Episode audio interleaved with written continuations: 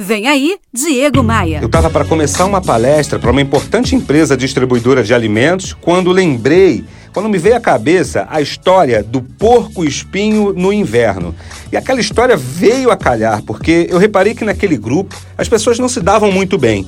Um criticava o outro, ninguém assumia responsabilidade de nada.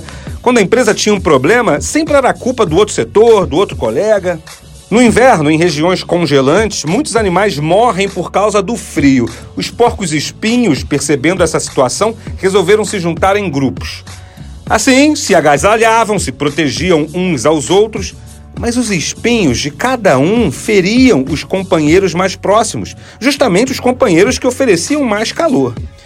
Por isso, eles decidiram se afastar um dos outros e voltavam a morrer congelados. Precisavam fazer uma escolha ou aceitariam os espinhos dos companheiros ou seriam eliminados da face da terra. A decisão, claro, foi a da sobrevivência. Decidiram voltar e ficar juntos. Aprenderam a conviver com as pequenas feridas que a relação com uma pessoa próxima pode causar, já que o mais importante era se manter vivo com o calor do outro. E assim, os porcos espinhos sobreviveram. Olha, o melhor relacionamento não é aquele que une pessoas perfeitas, até porque perfeição não existe. O melhor relacionamento é aquele no qual cada um aprende a conviver com os defeitos dos outros e também, claro, a admirar suas qualidades.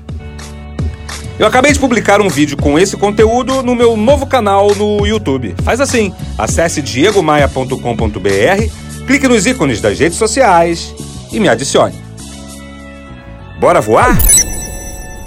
Oferecimento Múltipla Consultoria. Contabilidade para empresas de todos os portes com inteligência tributária e gestão financeira. Acesse contabilidadediferenciada.com.br.